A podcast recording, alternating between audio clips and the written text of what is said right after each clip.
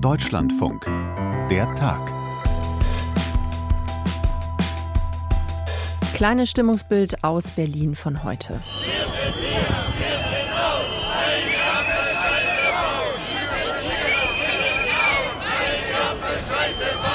Ja, dieser Montag, der Höhepunkt der Protestwoche der Landwirtinnen und Landwirte, aber nicht nur die haben sich heute zu Tausenden in der Hauptstadt versammelt, im Regierungsviertel. Auch Spediteure oder Handwerker haben sich diesen Protesten angeschlossen. Und man hat es ja eben schon gehört, ne? Also es geht nicht mehr um den eigentlichen Kern der Proteste, nämlich gestrichene Subventionen zurückzunehmen. Das ist die Forderung an die Bundesregierung, sondern das bekommt eben mittlerweile eine andere Dimension.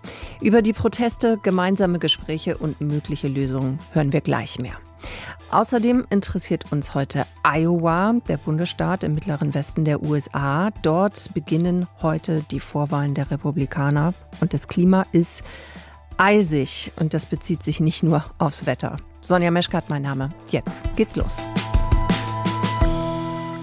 Nachdem wir jetzt eben schon die Rufe nach Ampel weggehört haben, müssen wir ergänzen, dass es natürlich auch andere Stimmen aus der Bauernschaft gibt. Das ist wichtig, das darf man nicht vergessen, so wie die von Annemarie Pausen. Die hat ihren Hof in der Uckermark. Diese ganze schlimme Symbolik, die da irgendwie versucht wird, so, äh, wie nennt man das denn, salonfähig zu machen, da wird sich klar gegengestellt. Mir behagt nicht, dass die Bauernproteste so ein schöner politischer Spielball geworden sind. Mir stößt es extrem auf, wenn man weglenkt von der Landwirtschaft und es geht nur noch darum, äh, die Ampel muss weg. Zeit also für ein Stimmungsbild der Proteste von heute. Ann-Kathrin Büsker war unterwegs und Ann-Kathrin, du bist hoffentlich nicht mehr durchgefroren, sondern halbwegs wieder aufgetaut. Ja? Hm, so weit würde ich nicht gehen. ich habe gerade erstmal meine dicke Weste ausgezogen, weil ich die die ganze Zeit am Schreibtisch auch noch anhabe. Okay, okay gut. Aber schön, dass du da bist. Ann-Kathrin, ich habe nochmal geguckt und ich habe ein Zitat gefunden heute nochmal ähm, von Joachim Ruckwied. Die Süddeutsche zitiert ihn, also ne, der Präsident des Bauernverbandes. Und zwar zitiert sie ihn mit den Worten, die Proteste seien in keinster Weise unterlaufen worden. Da kann man natürlich ein Fragezeichen dran machen. Man habe für die Proteste heute darauf hingewiesen, dass keine martialischen Symbole wie Galgen verwendet werden sollen. Du hast das ja jetzt heute begleitet und beobachtet. Wie war denn die Situation heute? Wer hat demonstriert? Wie hat sich das unterschieden zum Beispiel von den Protesten vor ein paar Wochen noch im Dezember? Also das mit der Aufforderung, dass keine Galgen gezeigt werden sollen, das hat schon mal nicht funktioniert. Das war eines der ersten Dinge, die mir heute Morgen aufgefallen sind, als ich zum Büro gelaufen bin. Der Schieb, äh, Schob, Schob, schob jemand einen äh, Galgen äh, vor sich her und auch in der Symbolik war es hier und da auf Plakaten zu sehen. Es gab auch ein paar äh, Flaggen von tendenziell rechtsextremen Organisationen. Das war alles zu sehen, aber definitiv nicht in der Überzahl. Das sind so kleine Sprenkler, die da sind. Und ich glaube tatsächlich, man kann nicht von unterwandert sprechen, sondern das kommt halt vielfach auch aus der Mitte der Bauernschaft äh, heraus, weil da eben auch einige so denken, ähm, Spiegel der Gesellschaft und so die Demo heute meinem Eindruck nach mh, mm, heterogener in der Interessenlage, beziehungsweise wer so dabei war. Am 18. war ja die erste Bauerndemo, hier im Podcast ja auch von erzählt, da war sehr viel landwirtschaftliches Personal da. Mhm. Mm, heute viele Lkw, also Transportgewerbe, viel vor Ort und auch viele äh, Autos von Handwerksbetrieben äh, da. Mm, auch wieder viele Plakate aus der Landwirtschaft mit klaren landwirtschaftlichen Botschaften, aber auch ganz viel Die Ampel muss weg Plakate, meinem Gefühl nach deutlich mehr als beim letzten Mal. Und tatsächlich so die ersten Reihen teilweise schon in dem wie sie ihre Sprechchöre aufgestellt haben. Ähm, radikaler, würde ich jetzt mal, würde ich es mal beschreiben. Und ähm, den Finanzminister Christian Lindner, der ja auch gesprochen hat, den haben die niedergebrüllt. Da gab es Hau-Absprechchöre, es gab auch äh, Bengalos, die gezündet wurden. Das war schon ein bisschen, also ich habe es als aufgeheizter wahrgenommen als im Dezember. Ich habe das vorhin noch gesehen in einem Livestream, wo du diese Szene gerade ansprichst. Also da sieht man Christian Lindner, er steht halt oben auf der Bühne, hinter ihm der Ruckwied mhm. und Lindner will anfangen zu reden und dann geht das also wirklich richtig los mit den Pfiffen, mit dem Buchrufen, schon eine sehr starke Geräuschkulisse und dann schiebt sich Ruckwied so ein bisschen vor Lindner, hebt die Hände hoch, weil er eigentlich ja die Menge so ein bisschen beschwichtigen will, aber mhm. man muss sagen, das ist ihm nicht gelungen. Ne? Nee, das ist ihm überhaupt nicht gelungen. Ich weiß jetzt auch nicht, wie viel Theater das an der Stelle tatsächlich war. Ich war zu dem Zeitpunkt leider nicht mehr vor Ort, weil ich schlichtweg von da keine Live-Schalten mehr machen konnte, mhm. weil das Handynetz das nicht mehr zugelassen hat. Da brauchen wir eine gewisse äh, Bandbreite für Live-Schaltungen in Leitungsqualität fürs Radio. Und weil schon Telefonanrufe nicht mehr so richtig funktioniert haben, bin ich hier ins Studio rübergegangen. Deshalb kann ich dir gar nicht genau sagen, wie es da zu dem Zeitpunkt vor Ort war. Aber tatsächlich im Stream von Phoenix wirkt es unfassbar laut und es ist auch nicht leiser geworden, nachdem Ruckwied eingeschritten ist. Ich hatte aber auch den Eindruck, dass er das so ein bisschen macht aus, Mm, ich, ich bin hier der Barbo, ich habe hier alles im Griff, deshalb stelle ich mich mal kurz vor den Christian und sage euch, dass ihr leise sein sollt. Hat halt nicht ganz geklappt. Hm. Was hat Lindner denn gesagt überhaupt noch? Also gab es noch mal Angebote? Ist er eigentlich bei seinem Kurs, den er bisher gefahren hat, was das Thema angeht, geblieben? Also er hält daran fest, dass diese Agrardieselsubvention auslaufen wird. Also hat im Grunde den äh, Kompromiss, den die Bundesregierung jetzt ja gemacht hat, Kfz-Steuerbefreiung bleibt, Agrardiesel läuft schrittweise aus. Das hat er verteidigt und auch nochmal begründet, warum, nämlich mit der äh, finanziellen Situation.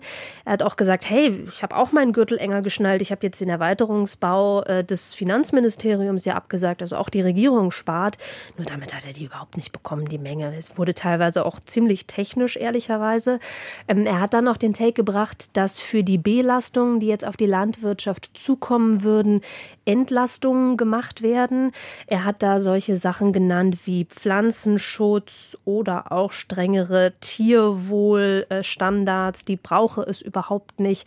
Das ist jetzt nicht unbedingt etwas, was die Landwirtschaft auch so sieht. Teilweise wird es so gesehen, aber im Moment ist ja auch eine Tierwohlabgabe im Gespräch, die genau die Verbesserung der Tierhaltung finanzieren soll. Also ich habe nicht ganz verstanden, in welche Richtung er da blinken wollte. Er hat auch nochmal die Abgrenzung von der letzten Generation äh, gebracht, hat da gesagt, man müsse auf die linksextreme Unterwanderung der Klimakleber schauen so ein paar Takes gebracht, die, glaube ich, die Menge auf seine Seite holen sollten. Das hat aber nicht funktioniert. Hat nicht geklappt. Hm. Dann lass uns noch mal schauen auf den Nachmittag. Da hat es dann ein Treffen gegeben, und zwar der Fraktionsvorsitzenden von SPD, Grünen und FDP eben mit den Bauern und mit den äh, unterschiedlichen Spitzen oder der unterschiedlichen Bauernverbände so rum. Was ist dabei rausgekommen? Also war das ein wirklicher Dialog? Was weißt du davon? Meinem Eindruck nach schon und da muss man vielleicht auch noch mal erzählen, wer dabei war. Bei dieser Demonstration vor dem Brandenburger Tor, das war ja ein Aufruf des Bauernverbandes mhm. und der Organisation Landschaft Verbindung, das ist so eine landwirtschaftliche Bewegung und ähm, dann gab es noch die freien Bauern, die bis zum Morgen dann eine Mahnwache hatten und deshalb jetzt mit ihren Fahrzeugen teilweise in der ersten Reihe standen. Die freien Bauern tendenziell sehr rechtsoffen, auch nicht mit auf der Bühne des Bauernverbandes, schon beim letzten Mal nicht, das hatte ihnen nicht gefallen. Die Freien Bauern auch nicht eingeladen bei dem Treffen mit den Fraktionsvorsitzenden, da war der Bauernverband, der Bund Deutscher Milchviehhalter, der Bund Ökologische Lebensmittelwirtschaft, die Arbeitsgemeinschaft Bäuerliche Landwirtschaft und noch einige mehr, die ich jetzt nicht alle aufzählen will. Also da war ein breites Spektrum an Verbänden aus der Landwirtschaft tatsächlich eingeladen, um eben nicht nur einen Blick zu haben, weil teilweise die Interessen der Bauernschaft ja durchaus sehr unterschiedlich sind. Ähm, der Bauernverband und der Bund Deutscher Milchviehhalter, die haben beispielsweise in puncto ähm, Erzeugerstärken in der Milchwirtschaft durchaus unterschiedliche Positionierungen. Und so hat man sich dann jetzt mal angehört, was alle so wollen. Und ich glaube, es war ein wichtiges Zeichen, einfach mal miteinander ins Gespräch zu kommen. Ja, weil das war ja im Vorfeld nicht so. Ne? Also das finde ich nach wie vor fast ein bisschen unglaublich, dass man mm, oder ja, dass man sich das ausgedacht hat von politischer Seite aus, ohne vorher mal die Stimmung eben in den unterschiedlichen Verbänden abzufragen. Aber ja, es war so. Ja, das ist tatsächlich äh, so gewesen. Die Entscheidung wurde ja getroffen im Dreiergremium. Olaf Scholz, Christian Lindner, Robert Habeck. Über Wochen hinweg haben die ja ausbaldowert, wie sie das jetzt machen wollen mit dem Haushalt 2024, ohne eben die Schuldenbremse auszusetzen.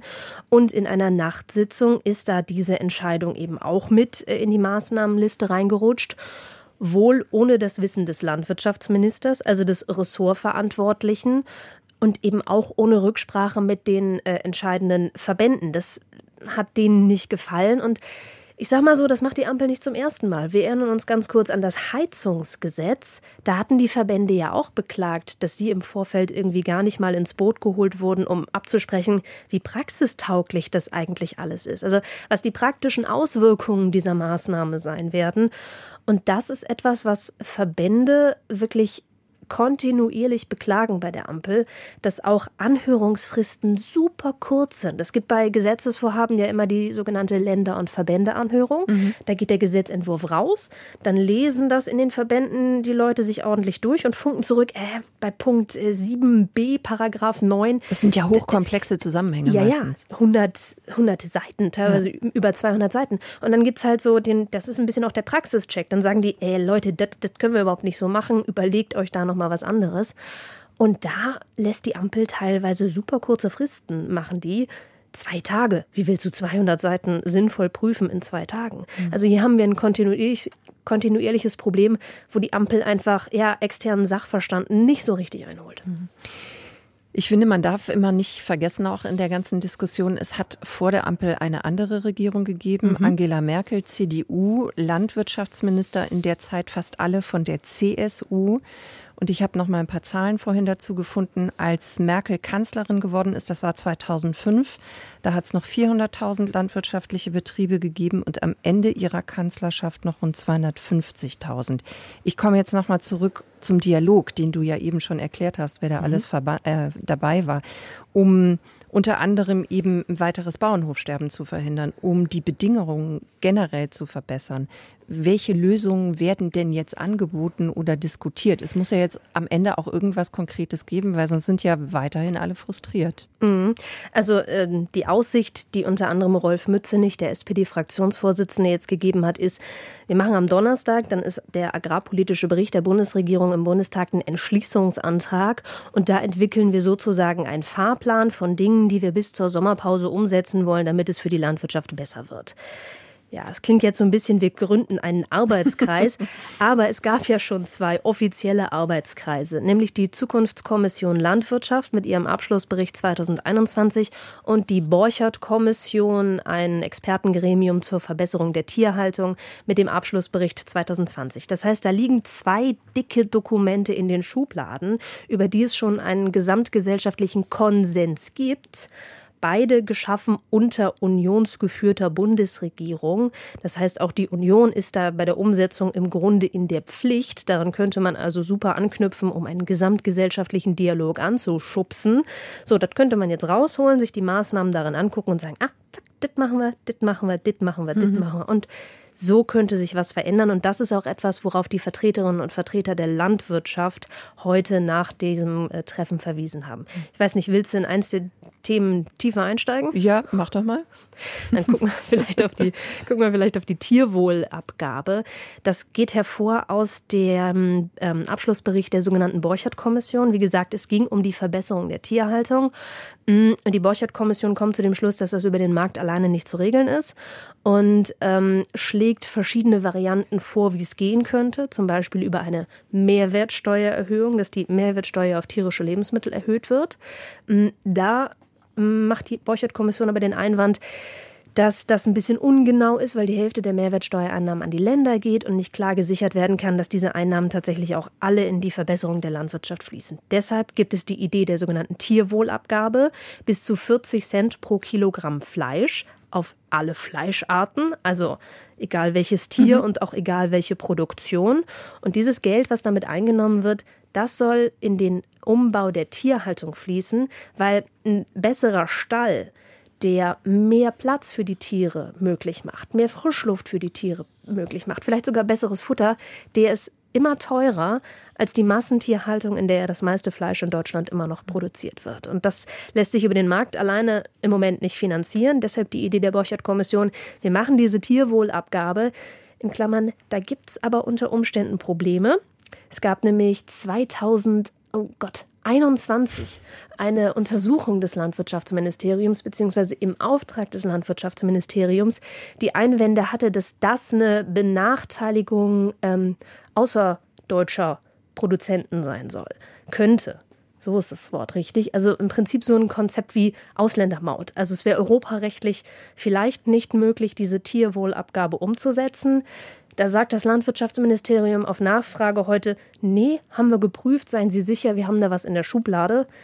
Ich weiß jetzt leider nicht, was da in der Schublade ist, aber das ist so ein Thema, was im Moment stärker wieder diskutiert wird. Ja, Schubladenrecherche äh, gebe ich jetzt mal bei dir in Auftrag. Ich habe noch, ich habe noch eine Frage, ähm, weiß nicht, ob die sinnvoll ist an der Stelle, aber man spricht also oder wir sprechen ja auch immer darüber, dass zum Beispiel die kleineren Betriebe, dass die oft hinten überfallen. Also weil sie mhm. dann vielleicht weniger Land haben, dann mhm. bekommen mhm. die weniger Subventionen und ähm, werden die denn jetzt bei dieser ganzen Geschichte zum Beispiel mitgedacht? Richten sich die Lösungsvorschläge auch nach denen oder eher nach den größeren Betrieben? Ah, das kann man so pauschal, glaube ich, gar nicht sagen. Ähm, also die Tierwohlabgabe, über die wir gerade gesprochen haben, die ist natürlich sowieso nur was für äh, tierhaltende Betriebe. Mhm. Also da geht es um den Stallumbau. Ein Ackerbaubetrieb hat da nichts von. Insofern werden da auch noch mal andere äh, Fragen diskutiert werden müssen. Ein weiteres Thema, ich hatte den Milchmarkt ja schon genannt. Da überlegt Cem Özdemir jetzt, ob er eine europäische Regelung äh, national umsetzt, die es ermöglicht, ähm, klarere, feste Verträge zu schließen. Im Moment ist es so, wenn du jetzt Milchbäuerin wirst und deine Milch zur Molkerei bringst, dann weißt du nicht, was du dafür kriegst an Preis. Du hast keinen vorher festgelegten Preis. Gibt's das, heißt, ab? ich erfahre das irgendwann ein paar Wochen später, dass ich genau, weiß, ah, vor sechs Wochen habe ich. Ah, okay. Ja, vor mhm. sechs Wochen habe ich nur 25 Cent bekommen. Mhm. Schade Limonade. Mhm. So, und wenn man keinen äh, klaren Abnahmepreis hat, dann kann man natürlich auch ganz schlecht kalkulieren. Und da ist jetzt die Idee, national eben äh, Preisabsprachen bzw. klare Verträge mit festgelegten Preisen äh, verbindlich zu machen. Ich gehe jetzt nicht auf die Ausnahmemöglichkeiten für Genossenschaften ein. Das muss der normale Deutschlandfunkhörer, die normale Deutschlandfunkhörerin jetzt nicht auch noch ausbuchstabiert haben. Ähm, aber das ist so ein Weg, um eben die Erzeuger zu stärken. Also, dass der Bauer, die Bäuerin, dass du als Milchbäuerin irgendwie eine klare Perspektive bekommst, was du denn einnehmen kannst und so eben auch betriebswirtschaftlich rechnen kannst. Ähm, Erzeuger stärken. Nur da wiederum, und das zeigt vielleicht auch nochmal die Heterogenität der ähm, Verbände, ähm, der BDM, Bund Deutscher Milchviehhalter, der findet das gar keine schlechte Idee. Der Deutsche Bauernverband ist dann nicht so für. In Klammern, der sitzt teilweise auch in den Molkereien. Hm. Also ich versuche es mal zusammenzufassen. Es hat heute Proteste gegeben, es hat Gespräche gegeben, es hat einen Dialog gegeben, es gibt Vorschläge. Was heißt das jetzt am Ende? Die Demos, die Menschen, die auf die Straße gehen, um zu protestieren, das ist jetzt erstmal vorbei oder wird es weitergehen? Legen die da gerade erstmal nur eine kurze Pause ein? Was ist deine Einschätzung? Das kann ich dir nicht so richtig sagen. Ich glaube, da hat sich heute einiges entladen. Ich könnte mir vorstellen, dass es in einigen Bundesländern lokal, regional durchaus weitergeht. Ähm, ich fand die Protestaktion heute teilweise ja, wie geschildert, ein bisschen gruselig.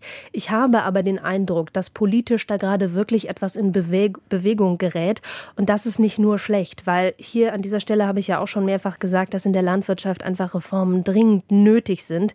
Wir haben auch im Politik-Podcast die letzte Folge ausführlich darüber gesprochen. Und das könnte jetzt so eine Initialzündung sein, dass tatsächlich endlich sich mal was voranbewegt, was einfach die Bundesregierung der vergangenen Jahre sowohl jetzt die Ampel, aber eben auch davor die unionsgeführte GroKo, die haben das verpennt, etwas zu verbessern. In Klammern, deshalb finde ich es auch ein bisschen bigott, wenn die CDU jetzt behauptet, sie sei an der Seite der Landwirtinnen und Landwirte.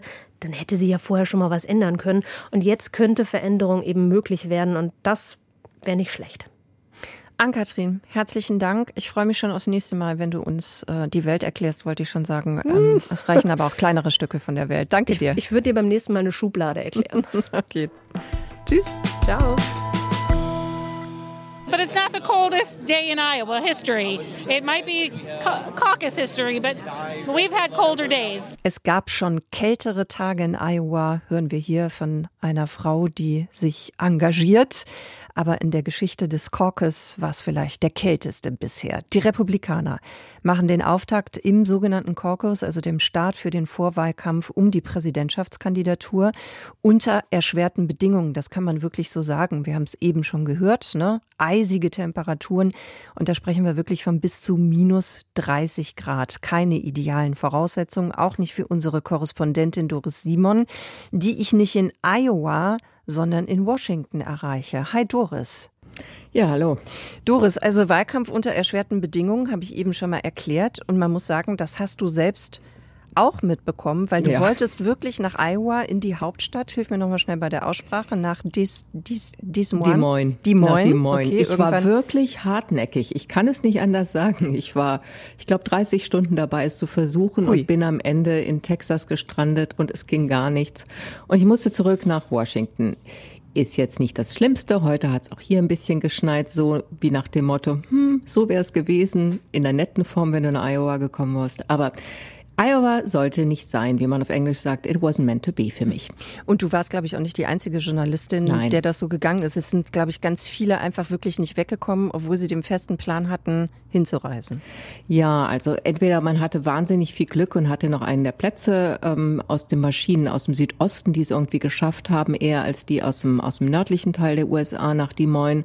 Oder eben man war wie die amerikanischen Sender schon sehr früh da ähm, und Medien. Dann hat man es vor dem eigentlichen Wintersturm geschafft. Ich wollte am Donnerstag dorthin es war nicht der richtige Tag. Okay. So oder so sind wir aber froh, dass wir mit dir sprechen können, Doris. Dann lass uns mal gucken auf diesen Wahlkampf. Was ich mich noch gefragt habe, wenn das jetzt wirklich so irre kalt ist. Also ich habe was gelesen von Temperaturen bis zu minus 28, 30 Grad. Nachts, ja. Ja, okay, nachts, aber tagsüber wird es wahrscheinlich auch, weiß ich nicht, was hat man da, minus 20 oder so? Also Ja, genau, in der Richtung. Das muss, sich, das muss sich ja irgendwie auswirken auf die Wahlkampfveranstaltung. Was kann denn überhaupt stattfinden? Kälte an sich ist anscheinend für die Menschen in Iowa nicht so sehr das Thema, aber diese Mischung aus Kälte, extremem Wind und eben Schnee, das war in den letzten Tagen schon außergewöhnlich. Und was sich jetzt rausstellt, ist natürlich die Frage, wie gut sind die Kandidaten und die Kandidatin vor Ort in diesen vielen kleinen Orten, es ist ja ein ländlicher US-Bundesstaat, vertreten und organisiert. Wie sehr können sie die Präsenz des Kandidaten dort aufrechterhalten, wenn der es vielleicht eben nicht schafft, auch wenn er es gerne will, zu einem Wahlkampftermin? In den letzten zwei Tagen sind einige der ähm, eigentlich In-Person-Termine umgewandelt worden in äh, Veranstaltungen wie wie, Teleauftritte. Mhm. Aber gleichzeitig muss man sagen, ähm, es hat auch bis zuletzt noch Live-Veranstaltungen gegeben. Und jemand wie Donald Trump, der schon die Woche sowieso bei Gericht sein wollte und auch musste zum Teil, der hat sich vertreten lassen, mehrfach durch unterschiedliche Personen, zum Beispiel seinen früheren sehr religiösen Gesundheitsminister Carson, das kommt sehr gut an in Iowa, aber auch durch seinen Sohn äh, Donald J. Trump. Und insgesamt ist natürlich so, bei Trump, auch gestern in Indianola, wo es nochmal eine Live-Veranstaltung mit ihm gab, die Leute haben stundenlang draußen gestanden und wer nicht zweieinhalb Stunden vor Einlass da war, der landete ohnehin im Nebenraum, weil der Andrang so groß war und konnte Trump nicht live, sondern nur per Bildschirm sehen. Ja, Wahnsinn, was die Menschen dann so in Kauf nehmen, also bei der Kälte, okay. Kannst du uns noch mal ein bisschen mehr dazu erzählen, ähm, Doris, wie eigentlich dieser Caucus genau funktioniert? Es ist in etwa das Gegenteil vom deutschen Modell, ich gehe ins Wahllokal, ich gebe meine Stimme ab und ich gehe wieder. In Iowa muss man um 7 Uhr abends in einem Lokal, einem Ort in seinem Wahldistrikt sein. Dann wird diskutiert und diejenigen, die schon wissen, wen sie wählen wollen, die versuchen diejenigen, die noch nicht entschieden sind, vom eigenen Kandidaten zu überzeugen. Hm, mhm. Und dann wird am Ende abgestimmt. Und äh, wenn ein Kandidat, es sind ja noch fünf auf der Liste, ähm, eine Kandidatin unter einem bestimmten Quorum an Stimmen hat, dann werden diese Stimmen äh, dem Sieger zugeschlagen. Okay, so wie du es beschreibst, könnte ich mir vorstellen, dass da durchaus sehr lebhafte Diskussionen entstehen. Das ist in der Vergangenheit ganz oft der Fall gewesen. ja, also hast du da was von mitbekommen oder weißt du, wie sowas abläuft dann? Also kriegen die sich da richtig an die Köppe? Läuft das alles ganz gesittet ab oder wie Nein, das läuft, das? das sind manchmal erhitzte Diskussionen, aber das läuft schon sehr gesittet ab. Mhm, okay. Ich habe mich noch gefragt, warum man eigentlich ausgerechnet Iowa als Startpunkt wählt. Also zumindest für die Republikaner. Die machen da jetzt ihren Aufschlag, ihren Auftakt. Was ist jetzt an diesem Bundesstaat so speziell, so besonders, so interessant? Es ist einfach die Tradition, dass der Iowa Caucus äh, der First in Nation ist und New Hampshire ist traditionell, steht auch in der Landesverfassung von New Hampshire, die erste Vorwahl in den USA. Die Republikaner halten sich in beiden Fällen daran. Die Demokraten brechen dieses Jahr mit der Tradition. Die haben die Bundesstaaten jetzt anders gewählt mit South Carolina, Nevada und Michigan als erste, weil sie sagen, das ist diverser, das repräsentiert mehr die Bevölkerung der USA liegt natürlich auch daran, dass Präsident Biden vor vier Jahren in South Carolina gewonnen hat in der Vorwahl und das war sein Durchbruch als Präsidentschaftskandidat. Mhm. Aber in Iowa ist es dabei geblieben. Hier bei den Republikanern geht's los heute Abend mit der Stimmabgabe und der Auszählung. Bei den Demokraten wird heute nur diskutiert und die Stimmabgabe erfolgt zum ersten Mal elektronisch und erst im März. Das heißt also, es geht wirklich rein um die Tradition und die möchte man nicht brechen, zumindest aus republikanischer Sicht. Ich habe keine großen Diskussionen hier mitbekommen, dass die Republikaner überlegen, mit einem anderen Staat anzufangen. Mhm.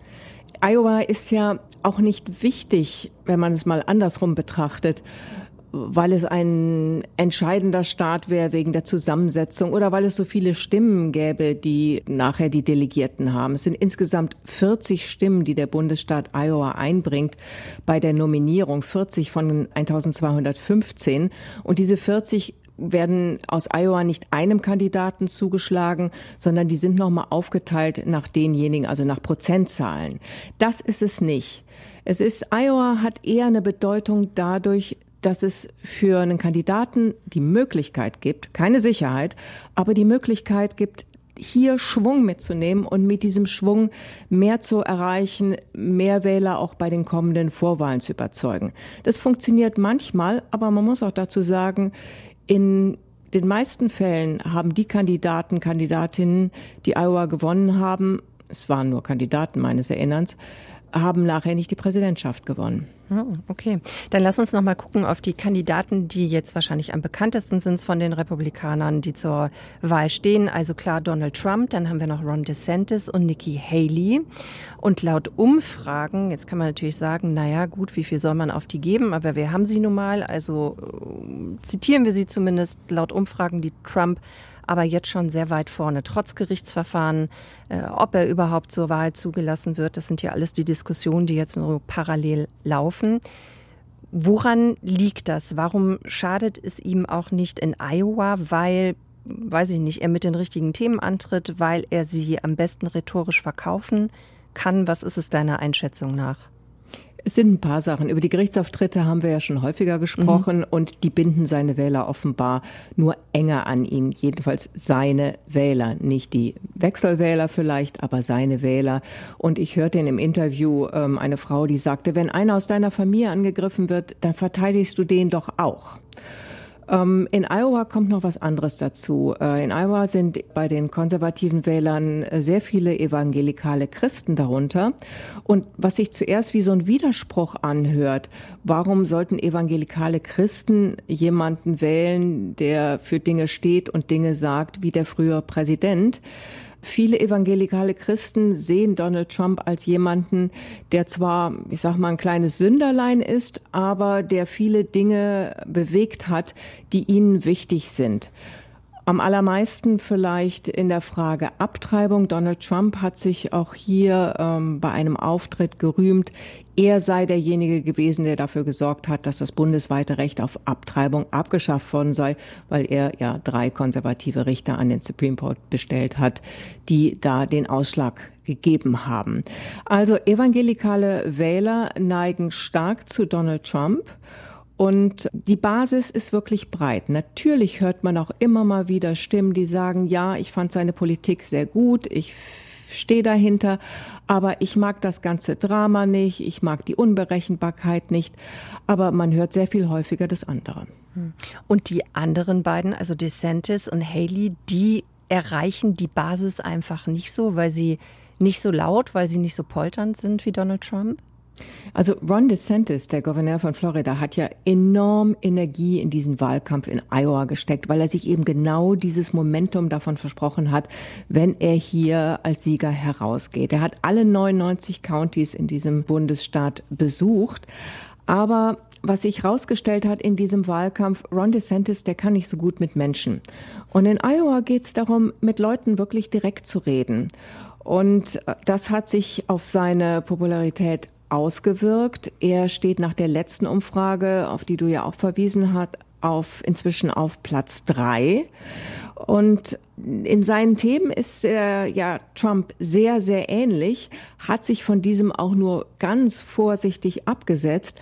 Aber hier kommt etwas zum Tragen, was man schon öfter erlebt hat. Die Leute wollen kein Trump-Double, kein Trump Nummer zwei, die wollen das Original. Und Nikki Haley hat inhaltlich auch viele Dinge, die Trump vertritt, auf ihrer Agenda. Sie kommt aber ganz anders rüber. Sie kann gut mit Menschen. Ihr Nachteil ist, dass es in Iowa weniger Wähler mit College-Abschluss gibt, die tendenziell sehr zu der früheren Gouverneurin von South Carolina neigen in der republikanischen Wählerschaft und bei den Wechselwählern. Und deswegen ähm, wäre es eine Riesenüberraschung, wenn Nikki Haley hier an Platz eins äh, landen würde. Das ist eigentlich komplett ausgeschlossen. Die beiden anderen neben Trump, es gibt dann auch noch zwei weitere, die aber wirklich abgeschlagen sind, mhm. die haben sich einen energischen Kampf um Platz zwei geliefert. Hm. Das heißt, Trump kann man, muss man, soll man sagen, kann sich eigentlich jetzt in diesem Fall schon mal ganz entspannt zurücklehnen ja, oder wäre ah, das ah, ah. zu weit gedacht? Zurücklehnen okay. würde mhm. ich nicht sagen. Und da kommt wieder das Wetter ins Spiel. alle Kandidaten und die Kandidatinnen haben enorme Sorge, dass eben dieser, dieser toxische Mix im Winterwetter dafür sorgt, dass Menschen zu Hause bleiben. Denn man muss ja abends, wenn es besonders fies ist, raus und das geht eben nicht zack, zack, sondern dann hat man ein paar Stunden da im Lokal, im Wahllokal vor sich. Und deswegen haben alle auch appelliert, glaubt, und gerade die Trump-Kampagne, glaubt nicht den Umfragen. Jede Stimme wird gebraucht. Trump hat gestern in Indianola nochmal gesagt, und selbst wenn ihr krank seid, steht auf und geht wählen. Und auch Nikki Haley und Ron DeSantis Wahlkampagne haben genau ähm, dieselben Appelle an ihre Wähler gerichtet. Doris, dann danke ich dir sehr fürs Zusammenfassen, für diesen ersten Eindruck. Und ähm, ja, ich hoffe, dass mit der bibbernden Kälte es lässt irgendwie nach, aber in Washington ist ja aushaltbar. Ne? Genau. Okay, danke dir. Gerne. Und dann gab es heute auch noch diese Meldung. Das Unwort des Jahres lautet Remigration. Konstanze Spieß haben wir da gerade gehört, die ist Jurysprecherin der sprachkritischen Unwortaktion. Die sogenannte Remigration, ein Euphemismus, oft zitiert seit der vergangenen Woche, seit den Recherchen von Korrektiv, die zeigen, belegen, dass sich unter anderem rechtsextreme AfD-Politiker oder CDU-Mitglieder getroffen haben, um Pläne zu schmieden, wie man Menschen massenhaft aus Deutschland deportieren kann. Das Wort ist in der letzten Zeit in der identitären Bewegung, in rechten Parteien sowie auch in rechtsextremen Bewegungen ganz stark in Verwendung.